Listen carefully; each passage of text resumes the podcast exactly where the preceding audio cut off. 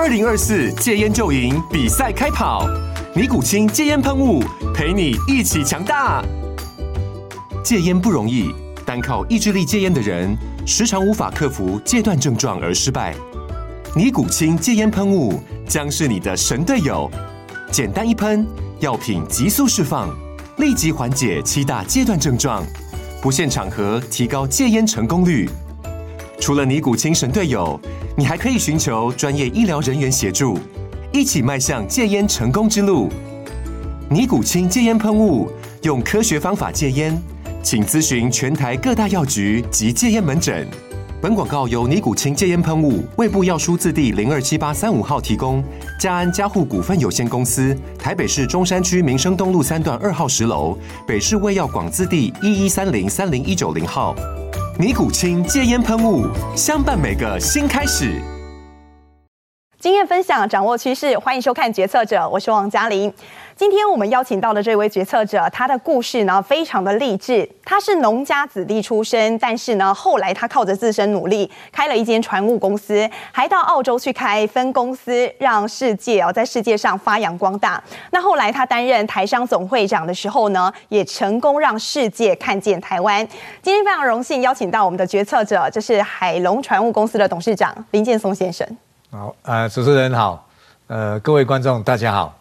我是林建松，董事长好哦。大家都很好奇哦，就说这两年其实航运非常的夯，但是大家对于你们公司的业务好像有一点不了解，你要不要介绍一下？是啊、呃，我从事的是所谓的散装船的租用经纪业务。所谓散装船，就是我们在装都在装大宗的货物，就所谓我们看到的黄豆、薏米啊，黄小玉、黄小玉、煤炭、矿砂，我们叫做大宗物资。但是在海运来讲，我们叫做不定期船的运输。嗯，我们大家都有看到，最近货柜船非常的夯嘛。太好。货柜船就像我们的公共汽车跟火车一样，固定的航班，所以这个固定的时间到。嗯。但是我们这个不定期船、大宗物资船呢，就像我们的 Uber Uber 一样，就是说，当你有需要的时候，你打电话，大概车子就会来。所以等于是双方里面船东跟租家之间呢，可以透过一个机制，嗯，那。透过我们去谈成合约，然后来履行它的运输的任务，这样。嗯哼。不过在过去一年，其实航运非常的夯。那我们散装货运，我们船务公司有受惠吗？啊，有。因为其实除了货柜，当然货柜非常好。嗯。大家都有看到，因为是涨了五倍嘛。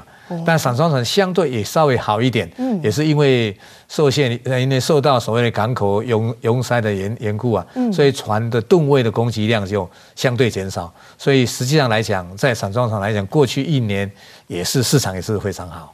那接下来呢？大家其实投资人很多人是在船上，有的人是准备要买船票，现在还有机会吗？啊、呃，对货柜船、货柜船来讲，我比较不那么熟悉。嗯，但是对散装船来讲，我觉得应该未来的几年市场会维持像现在这个情况。原因就在于大家都知道，因为气候的变迁，啊、呃，这个大家对减碳的一个需求呢，所以我想。呃，在呃国际呃海事组织呢也要求所有的船东应该要尽量呢符合减碳的一个效应。嗯，所以在这个情况之下，有些老旧的船舶可能在未来两年里面会被淘汰，但是新造的船，因为大部分的船厂都被新的货柜船的呃船企占满了，所以散装船的新造船的这个呃数量呢就相对的非常少。哦，哎，所以在供需可能有点失衡的情况之下，在未来的几年，我们也认为散装船的这个市场应该还会维持像现在这样一个龙景。未来几年，五年、十年，我个人的看法呢，可能未来的。呃呃，两到三年应该没有什么问题哦。两到三年其实都还很有机会。是。不过我们知道哦，就大家非常好奇的是，董事长其实您是出生在云林，你的故乡在云林，那住在山上。是。那你父母亲其实是务农的。是。大家非常好奇，为什么后来会走上船务？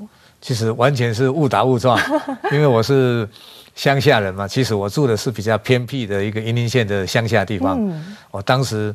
因为没有办法念高中了，所以到台北来念高职嘛，嗯，所以最后还重考，考上这个复兴高中，最后考上海洋大学的时候，其实是误打误撞，考上以后我才知道说，原来海洋大学在基隆。但是你原本不晓得学校在哪里？是是，所以我考上以后，其实我们那时候乡下人嘛，就想就知道说，我考上了就要怎么去为了未来做打算，嗯，所以我就想说，我当时就立下一个三不。因为因为家里的呃经济情况不好嘛，所以当时立下三不，就是不考研究所，不出国留学，也不考公务人员，就决心想往航运界去发展。不过在那个时候，你不要出国读书，然后你不要当公务员，那对大家来讲都是你未来才有办法可以好好走，然后就是会很稳固的一条康庄大道。你选择那三步，会不会等于是把自己设限？不，因为我常常跟我们的同事、跟我的呃在海洋大学一些我们的呃年轻的呃好青年朋友讲，就说人生有时候，当你在有限的资源的情况之下，你还是要替自己设定一个目标。那当时我是根据我家里的情经济的情形，我当时只是想到说，如果我考公务人员，感觉上公务人员的待遇好像是比较固定，但是相对少。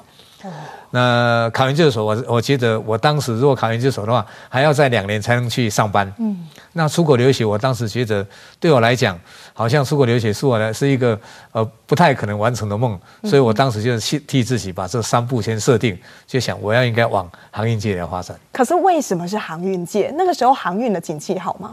因为我是念海洋海呃海洋大学的航运管理系。对，你选择读这个科系的原因是什么？其实当时我们呢没有没有得选择。难道你就预见说啊，在二零二零年、二零二一年他会这么旺？有吗？大学联考的时候，我们当时是根据以前的分数，一个一个填下来，就一花这个一放榜以后，我就考上海洋大学航管系，嗯、就是在误打误撞之中，也不知道他在学什么，其实没有那么了解，是，是只知道说哎进去才说哦，跟海运有关系。所以当时我们乡下人没有那么高的志向，只想说哎，有的。就认真把它做好，嗯，所以当时我的啊想想法就是这么简单。在大学求学阶段，您应该也是有出去打工，那个时候从事的也是相关的行业嘛？在大一、大二的时候，寒暑假我有打工，嗯，大三暑假开始我就进到海运相关的行业。当时我刚好有一个美国回来的呃一个教授刚从美国回来，很年轻，他就呃我在大三暑假那一天，他也成立船舶租赁代理公司。所以刚好那个机会，他想找一个年轻的像呃去进去实习，所以我就跟老师讲说：“老师，我能不能到你们的公司来实习？”嗯、所以他盖然给我这个机会。所以从那个时候开始，我就加入了这个行业。包括我在大学四年级的时候，啊，我都是在这个公司上班。好像每一天除了打工之外、上课之外，你还给自己一些功课。每一天起床，你一定会做一些 study。是是，每天起床以后，那我最重要的事情就是我会去看。呃，当时的跟海运有关的《中华日报》啦，或《经济日报》，当时我记得《经济日报》开始看的时候，不是那么的懂。对，嗯，有时候太深了，太专业了。是是是。那那时候你怎么消化？所以就是每天看嘛，每天看的话，慢慢的，我觉得，哎，一段时间以后，就是慢慢对那里面很多本来不懂的东西，慢慢你就会了解。啊，不懂的话，可能在上课的时候再跟老师请教这样。那在这个过程当中，航运这个行业一定有特别吸引你的地方，也导致于后来你想要创业，一毕业就从事这个工作。你觉得最吸引你的点在哪？因为航运业是一个国际性的服务业嘛，那我们又是一个海岛的国家，嗯，所以当时我觉得航运业，既然我已经念了航运管理系，我就应该往这方面来发展。更何况这是一个国际性服务业，我想对我们来讲，对台湾的年轻人来讲，应该是可以一个很好发。有机会发挥的机会，有机会发挥的一个行业，这样。嗯，你很有远见哦，而且导致后来现在看到有没有航运发展的非常好。其实这个行业现在非常蓬勃。那一毕业之后，你就自己创业了吗？没有，一毕业以后，我在那个老师的公司继续上班，然后后来再到另外一个公司，大概上班了九年多。所以其实是什么？也是跟船务有关，跟船务有关的。哦，哎，所以我整整整来讲，我到。三十二岁，等于是在别的公司总共打工了大概将近十年的时间，将近十年，我才出来。不过在别人的公司里面十年，其实也很稳定啊，发展的也很不错。什么样的契机让你想创业？是从小就想要的吗？呃，其实没有想过，但是我对行业很有兴趣。我希望，我认为这是一个就如同刚刚讲国际性的服务业。嗯，我想应该怎么样？呃，把它当做企业化经营呢，能够以后可以吸引更多的年轻人加入这个产业。但是在当时，我的老板他们可能对这个行业的呃了解不够多，所以他们并没有像我有这样的一个愿景。嗯，想法比较不一样。是是，所以后来我觉得，哎，在这前情况之下，刚好台湾的玉米黄豆工会改组。啊，变成一个自由化的市场，所以刚好利用那个那个机会呢，就出来创业。当时我才我是三十二岁，三十二岁出来创业，而且其实那时候你累积了一桶金了吗？你怎么会有资金去创业？呃，一点点，因为那时候我们其实也没有也没有很多的资金呢，但很感谢，呃，一出来以后呢，很多的朋友呢都帮忙呢，所以我们第一年就开始啊获利了。那一开始就很顺利嘛？你在创业初期，据说那时候你跟人家分租办公室。是，因为当时你知道经经经济景气非常好，但是呢要租办公室非常难。那我们又是小公司，也没有资金，所以我跟我两个股东呢就开始找房子。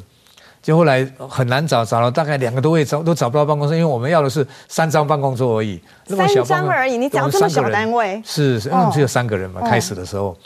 就后来刚好后来有一个，我们看报纸看到一个机会，所以我们就去三个人就说好，那我们再去跟他跟房东谈看看。结果我们去的时候，大概有六七组的人在那边等，要跟那个房东租这个房子。以前这么夯啊？那是哪一个年代？那是当时是大概七十，哦六十八，大概七十八年的，其实七十八年的时候。七十八年的时候，那时候台湾经济非常的好。是是。是结果后来，呃，这个很多人在等。结果我们进去的时候，那个老板啊，那个房东坐在那里在接电话。嗯。结果他另外一个电话进来，我刚进去的时候看到，哎，这个电话一直在响，其他六七组都没有，都坐在那边不敢去接那个电话。我刚进去，我听电话要，我就过去把电话接起来。起来我就说，哎喂，请问你找谁？他说我要找这个王董事长。我说啊，王董事长在这个讲电话，你能不能留电话？我等一下请他打回给你。哦，他就我就帮他留了电话，就电话挂掉以后，等到王董事长讲完电话以后，他说这样，各位，我这个房子就一定要就要租给刚刚来帮我接电话那个先生，你们其他人就可以回去了。所以我觉得给我很大的一个启发，就是说很多事情我们应该主动，能够在能力范围之内，能够为别人做什么，我们应该这样去做。所以从那那一次的经验里面呢，我就知道我们每一个人在做事情的时候要。主动积极，在你有能力的时候，怎么去为别人付出？嗯，这是对我来讲，呃，在我的人生里面，变成给我一个很大的一个帮助。这样。嗯。不过听起来，你从求学阶段啊，到后来就是自己创业，其实都很忙哎，哪有时间谈恋爱？对，那个时候讲实在话，是真的没有时间。还有我太太，当时她在广告公司上班，所以我们我在我在跟她啊、呃、这个这个谈谈恋爱的时候，我就跟她讲，我的工作实在非常忙，但是我一定呃会很努力工作，也会很努力的去爱你。你们怎么认识的？这是好像也很特别哦。是是，哎，跟我太太这个是，因为他弟弟呢，跟我的同事，跟我一个年轻的同事是大学的同班同学，也介绍我们认识。一开始认识的时候，我太太其实对我看起来，因为当时我乡下人嘛，哈，那这她对我其实印象没有什么印象。但后来，呃，我这个呃这个年轻的同事要去美国留学嘛，所以他就想他要找一位呃找一位朋友进来代替他，他就介绍我这个小舅子来跟我 interview。我记得我的小舅子非常棒，他的英文，他的他的长相，我觉得是非常适合我们这个这个工作。但是因为当时我不是老板，在就公司的立场来讲，我应该请他进来上班。对。但是就我觉得就这个我这个小舅子，我觉得他是一表人才，很有才华，所以我就建议他说：“你再考虑看，我们希望随时欢迎你来上班。但是我觉得以你的才华能力，你应该可以找到更好的工作。”哦，你反而跟他建议说，你应该去更好的公司。是是。所以后来他回去跟他姐姐讲说：“哇，我今天，呃，interview 的那个林先生啊，主管就奇怪，现在就奇怪，干了不赶快呢？一共啊，希望我要去上班，嗯，但是他觉得我的各方面来讲，能力应该可以找到更好的工作，他建议我应该再找找别的工作。哦，哎，所以姐姐就对你有兴趣。是是是，从那开始，我太太觉得对我的，对我才开始感觉哎，这个人很特别，呃，很朴实了，嗯，很。交往多久结婚？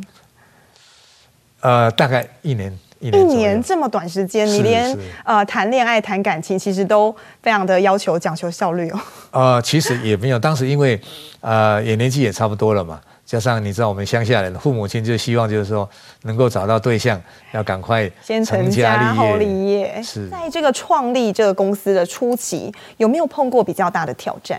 有，当时我们在成立这个公司的时候，当然资金不足嘛，嗯，所以我们当然三个伙伴都非常的努力。那当然一开始我们是主要做做谷类的运输，台湾的黄豆、玉米进口我们做的非常多。对。但后来呢，因为呃呃市场的关系呢，黄豆、玉米呢，当然就慢慢就说改成这个我们呃传令的部分就被供应商来控制了嘛。嗯。所以台湾的买家呢，就是买 CNF。嗯，那我慢慢就要发展啊，除了黄豆、玉米之外的行业呢，当然经过很长一段时间呢，开拓业务也经历很困难的一个时候。那时候最忙，忙到什么程度啊？有回家睡觉吗？还是睡办公室？有，我一般来讲都是很晚下班。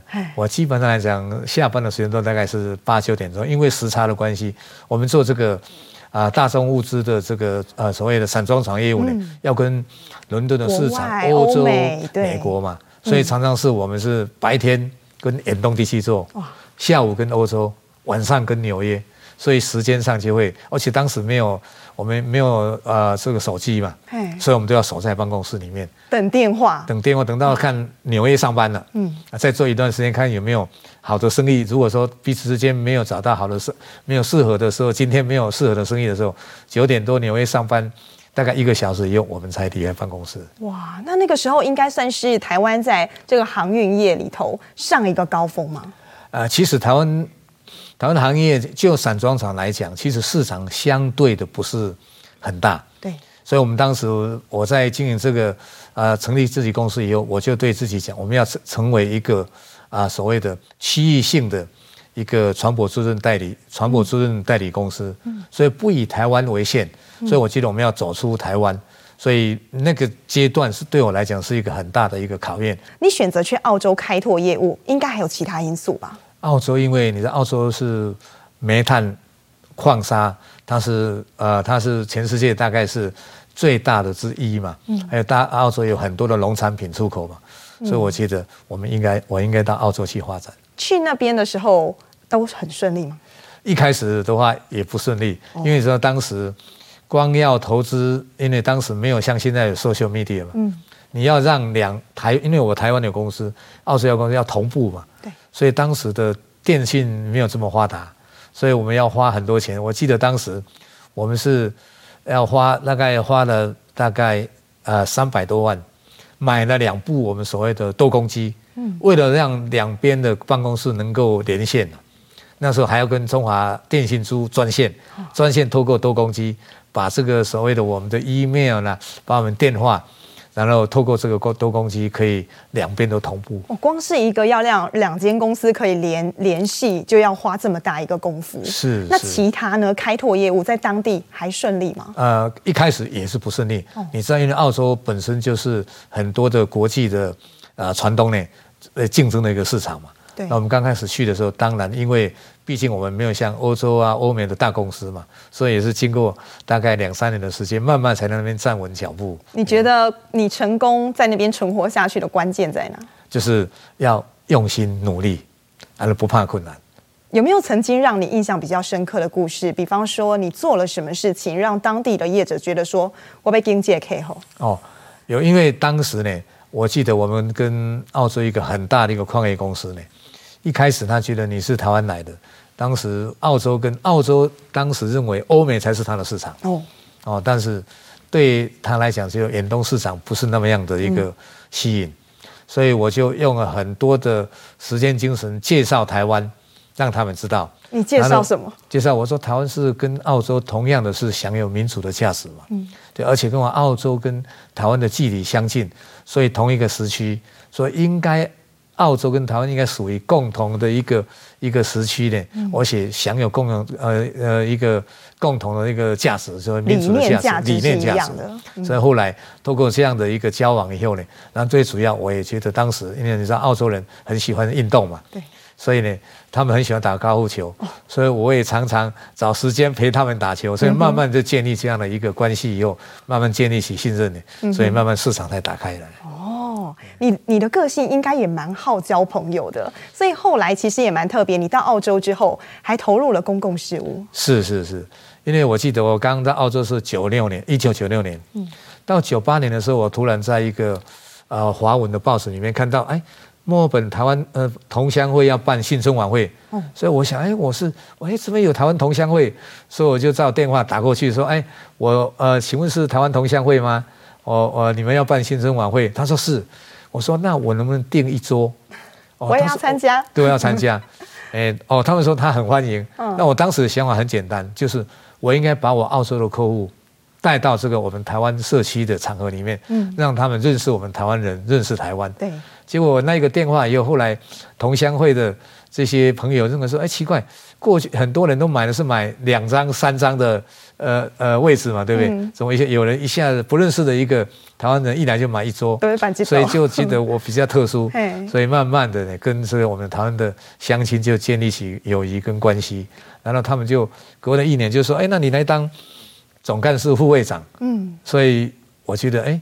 也是，虽然我当时非常忙，其实我一开始认为说我实在没有时间。对。但后来他们，我记得很清楚，有一个晚上我九点多下班，他突然说：“哎，我们要来你家做。”那我就没有理由去拒拒绝嘛。所以我说那就欢迎他们来。所以他们一直劝我说：“既然你是台湾来的，我们知道你忙，但是呢，你能不能出来啊为乡亲服务？”后来我觉得对啊，我既然是身为台湾人，对不对？台湾给我这么多的机会，虽然我很忙。呃，是不是也可以利用这个机会去服务我们乡亲之外呢？也有机会让更多的澳洲人认识台湾，所以我就决定加入啊啊、呃呃、台湾同乡会，然后后来变成副会长，然后当会长。那同乡会又后来我又加入商会，对商会，然后我到呃成为大洋洲台湾商会的总会长以后，才比较需要在跨州到别的地方去环游世界了。是是，后来我当了世界台商第二十三届。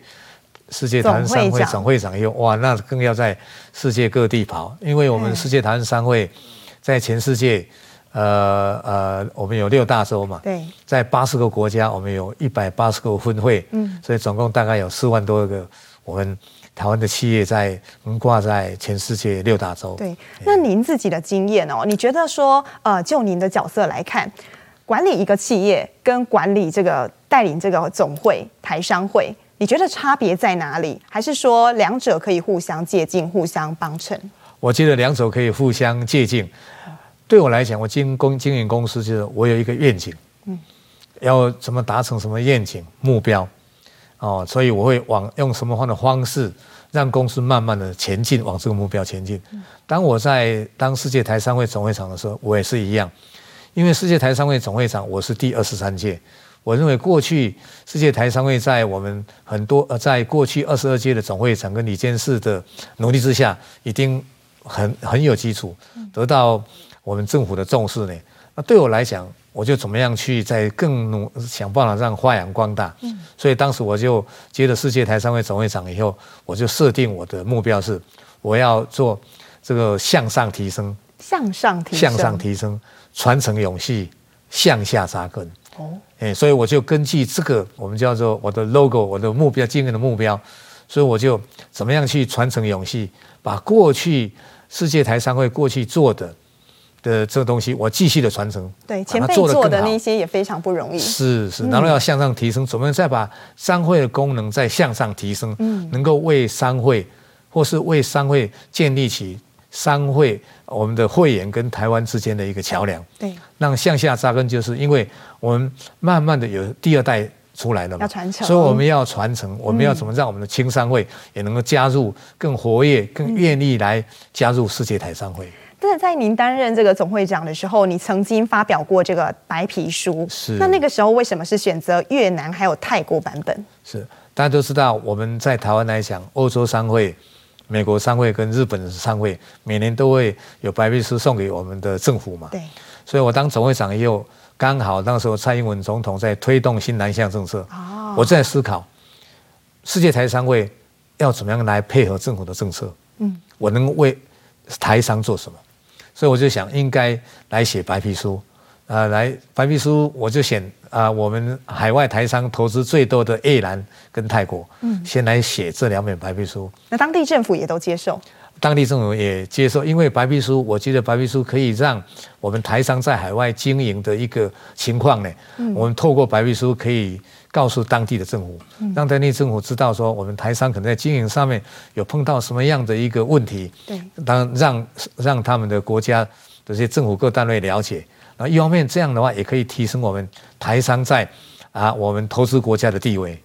不过现在来看的话，其实全球因为这个疫情哦，还有乌俄战争啊，甚至是美中贸易战，整个结构都已经在改变了。是，你觉得我们台商会在世界各地啊，大家有没有需要重新来定定这个大家走的路线？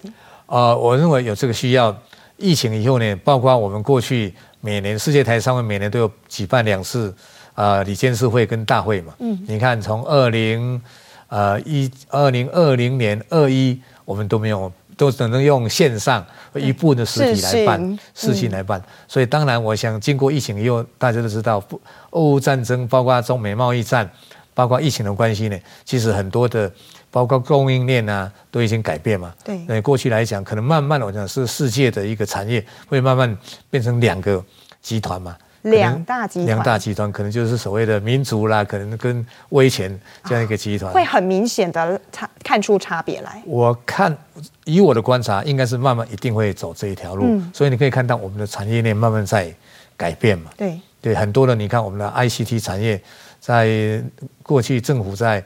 推动所谓的这个欢迎台商回台投资里面，你可以看到这么多台商回来，是是是。那在这个时候，你觉得呃，既然都已经分出两大族群了，是我们台商啊，在这个时间点可以怎么样抓住契机，找到更多机会？啊，我想台商现在呢，尤其是对新南向来讲，嗯，大家可以过去我们啊很多的台商都在大陆投资嘛，那现在慢慢回来台湾投资以后，但发现到。因为透美洲贸易战跟疫情的关系，那个供应链的改变呢，所以可能慢慢很多的台商都会往啊东南亚国家去投资，持续的往东南亚去。往东南投资，除了说我们在台湾投资之外，可能一部分作为营运中心，可能慢慢他们一定要往外去投资，在越南啊。在尤其越南、印度跟这个印尼呢，嗯、我想可能越来越多的台商也会往那边去投资。为什么是这三个国家？因为这三个国家在我的观察里面，啊、呃，因为早期很多的台商就到那边去投资。嗯。那另外还有以越南来讲，它跟全世界签 FTA 是，呃，是等于是它的覆盖率算是呃最广最广的一个国家嘛。嗯、而且越南也很鼓励外商去投资嘛。嗯哼。那印尼来讲，我想印尼大家都知道是一个。这个有这个人力相当充足嘛？没错，我想他们也、呃、相对成本比较低。是是是是。哦，那如果说这一段期间，其实很多台商他们是从以前大家是拼了命的西进啊，到中国去。是。不过在这一两年，很明显的，大家不是往欧美去，就是往东南亚，甚至去年好多人都回来台湾了。是。你觉得这一条路会有很大的改变吗？以后会成为定局？呃，我认为呃，大部分的台商呃。已经回到台湾嘛？嗯，那台湾大家目前来讲，大家可以看到，也慢慢的需要我我在我看起来，台湾的企业应该把台湾当做一个营运中心，慢慢把视角往海外去，因为供应链的关系嘛。如果能够，你可以供应链。以前是国际化嘛，对，就希望找一个地方大量生产，降低成本。嗯，到现在慢慢你可以看，应该是有点是不能说反国际化，但是因为疫情的关系，还有美洲贸易战呢，所以大家都希望一个短链供应链变得越短越好，所以可能就变成是需要啊，台商如果要更进一步发展的话，可能要把它的供应链一部分要移到。比较，所以所谓跟他们的这个这个上中下游比较接近的一个国家。嗯、哦，要变短链，然后总部设在台湾。是是。那在去年哦，很多人回来之后就发现到一件事，我们缺土地啊，缺水、缺电这个问题又更放大了。您怎么看？我想政府一定有他的，政府一定有有去啊注意到这个议题。当然，我们可以从很多方面来做。包括我想政府也在所谓的这个再生能源方面的发展，嗯啊，另外呢，当然我想我们也在注意到怎么样去节能减碳。你看，包括你看现在政府也在政府在推动，啊，包括希望能够电器方面、冷气方面，如果用能够新的节能的冷气啦、电冰箱，这面也可以节省一很多的电力嘛。所以透过节呃呃节能，透过开发新的能源呢，我想。政府应该已经做好一个一个让这个产业能够能够就是说啊满足产业的需求，当然这中间里面可能随着科技的发达，可能也是一个方向，哎。对呀、啊，其实看到回台湾的，其实政府是有在帮你做准备，但是其实，在疫情期间，还是有很多台商没有办法回来的，他们零散在世界各地，现在碰到你觉得最大困境是什么？他们现在最大就是他们想回台湾呢，台湾回来要。Quarantine 两个礼拜十天呢，这、哦、对于整个国际的旅旅游跟商务考察，然后造成非常多的不便嘛。但我想政府已经注意到这个问题，在怎么样在跟以疫情、嗯、以这个病毒共存跟这个清零之间呢，我想就我们已经找到一个慢慢找政府呢已经找到一个平衡点呢。回来的台商多吗？呃，你说回来商务考察？对呀、啊。但现在还比较少，还比较少，还比较少。不过我想今年的下半年应该会慢慢，呃，我看到我们的卫护部已经有计划，嗯，可能如果说疫苗第三季达到呃百分之七八十以后呢，可能会变成七七天五天呢。我想如果能够到三天。两天可能会有，就很多的台商就会再回来台湾，对他们会比较有优势啊，比较好一点，大家会比较好作业。是是。不过董事长，刚刚我们也提到，除了缺土地啊、缺电、缺水之外，台湾还面临到一个问题是缺工。你自己有没有注意到？有，我现在最近，因为我这两年来都在台湾嘛，所以很多的呃企业界的朋友都告诉我，现在是缺，真的是缺工。那这个缺工现象不是只有台湾。我想在全世界各地也都有这个现象，因为疫情的关系，对不对？很多以美国来讲，美国一开始疫情的时候，因为美国给给了很多补贴嘛，嗯，到现在后来很多呃工人就不愿意出来上班嘛。那现在呢，因为疫情的关系，有些染疫的染疫的时候，可能他要休息几天嘛，所以其实他们也缺工。但是我觉得缺工这个事情，其实我们政府也已经注意到，嗯，所以政府可能现在透过怎么样吸，怎么样。呃，吸引呢这个所谓的啊、呃、东南亚的这些我们移工呢，还是得要开放啦，还是得是要开放，是是。嗯、那缺工现在缺到什么程度啊？我看各行业都缺吧。最缺的是应该我就你了解，就我来说，建筑业应该很缺。建筑业现在特别好，是，所以特别缺工。没错，没错。对，不过台湾哦，其实以我们公司自己来讲，我们也历经三十四年了，三十几个年头了，是应该要面临到交棒了。有没有好多传统企业大家都面临到这个问题？对，都我看很多的传统企业，包括我们在海我们在海外的台商，其实都有这个问题。嗯、那其实我们在思考怎么去。帮我们台商共同去找出一个解决的一个方案。那你知道很多台商，因为他尤其是在东南亚的台商，我们亚洲的台商都是做生产制造业，对，他们的第二代都非常的优秀，嗯、都在美国念书啦，在欧洲念书，从小就很好培养，没有错。所以对他们来讲，有一部分当然会愿意回去接他们的他们的家族事生产事业，但是很多。第二代，因为他们非常优秀，他们都比较愿意去往所谓的呃所谓的比较高级的服务业，包括选择了产业不一样了，不一样，对、嗯、对。那这该怎么办呢？原本的那些制造业其实也非常优秀啊。如果说在这一代没有好好传下去，是可惜的。是是，所以就是慢慢有一些企业呢就往看能不能往上市的路，然后用经理人来管理这个公司。所以以董事长你自己来看，其实你觉得应该是传贤，不一定要传子。呃，对，这是一个有点是困难的一个阶段。那对我来讲呢，我运气比较好。我大儿子呢，呃，最近他有愿意回来回来从事行业业，所以我觉得可能我比较，我可能我会慢慢把这个行这个公司呢慢慢交给他来。很不简单哎。对，他本身是什么专长？他以前他是在他在墨尔本是念法律跟商业嘛。后来当了律师，然后又进了麦肯锡，所以现在呢，我觉得本来我没有想过他会回来接这个接我的事业，因为我觉得他在麦肯锡做的呃非常的出色嘛。